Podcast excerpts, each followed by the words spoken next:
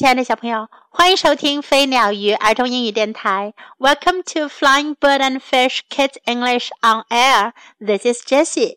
今天，Jessie 老师要为你讲一则有趣的故事：Hide and Seek，捉迷藏。Let's play hide and seek," said Giraffe. 长颈鹿说：“我们来玩捉迷藏吧。” Yes, hissed Snake.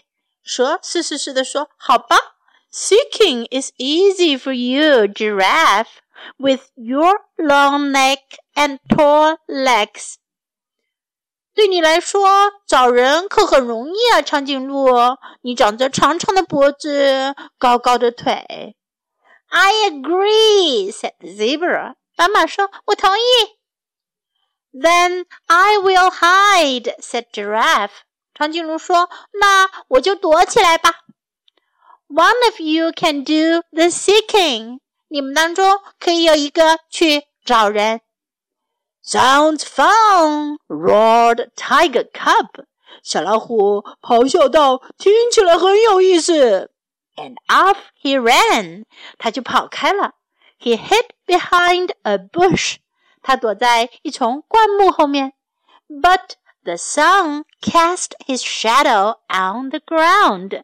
可是阳光把他的影子投射在了地上。So he lay down in the shade of a tree and waited. 于是他就躺在一棵树荫下等待。Then Tiger Cub got up and looked around. 过了一会儿，小老虎爬了起来，四周围看一看。 as he crept forward, he saw black and white shadows. 当他往前爬的时候，他看见了白色和黑色的影子。Yet there was no sun. 可是没有太阳呀。Zebra, he roared, come out from behind that bush. 他咆哮道：“斑马，快从那丛灌木后面出来！” You found me, Tiger Cub," said Zebra. "Well done." 斑马说：“你找到我了，小老虎，干得好。” Next, Tiger Cub saw Blossom hanging from the branches of a tree. 接下来呀，小老虎看见了有很多花从树枝上挂了下来。He looked down at the trunk. 他往下看树干。Blossom does not grow on the trunk, he roared. 他咆哮道：“花可不会长在树干上。It is you, snake, curled round and around. 蛇一定是你，围绕着树一圈又一圈的。Yes, hissed snake. 蛇说：“是的，You found me, Tiger Cub. Well done. 你找到我了，小老虎，干得漂亮。” And only a tall tree can hide a tall giraffe. Tiger Cub went on. 小老虎又继续找，只有高树能藏得住高高的长颈鹿。Come out, giraffe! 长颈鹿，出来吧。You found me, Tiger Cub," said Giraffe. "Well done." 小老虎，你找到我了。长颈鹿说：“干得好。”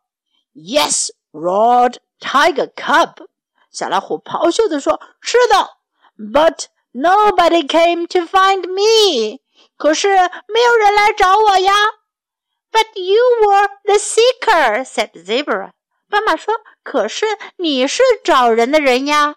Well done, Tiger Cub，小老虎干得好。Let us have another game, said Tiger Cub。小老虎说：“我们再来玩一次吧。” And I really will be hiding this time。这一回我可真要躲起来了。Time to learn. Let's play hide and seek。我们来玩捉迷藏吧。 Hide and seek 是英文的捉迷藏，hide 是躲起来，seek 是寻找。Let's play hide and seek. Let's play hide and seek. 下次想跟小朋友一起玩捉迷藏，就说这句话吧：Let's play hide and seek. Seeking is easy for you. 对你来说，找人很容易啊。Seeking is easy for you. Seeking is easy for you. I will hide. 我会躲起来。I will hide. I will hide. Sounds fun. 听上去很有趣。Sounds fun. Sounds fun. You found me. 你找到我了。You found me. You found me. Well done. 干得好。 Well done. Well done. Let us have another game. 我们再玩一次游戏吧。Let us have another game. Let us have another game. Now let's listen to the story once again. Hide and seek. Let's play hide and seek, said Giraffe. Yes, hissed Snake. Seeking is easy for you, Giraffe, with your long neck and tall legs. I agree, said Zebra. Then I will hide, said Giraffe. One of you can do the seeking. Sounds fun, roared Tiger Cub, and off he ran. He hid behind a bush, but the sun cast his shadow on the ground. So he lay down in the shade of a tree and waited. Then Tiger Cub got up and looked around. As he crept forward, he saw black and white shadows. Yet there was no sound. Zebra, he roared, come out from behind that bush.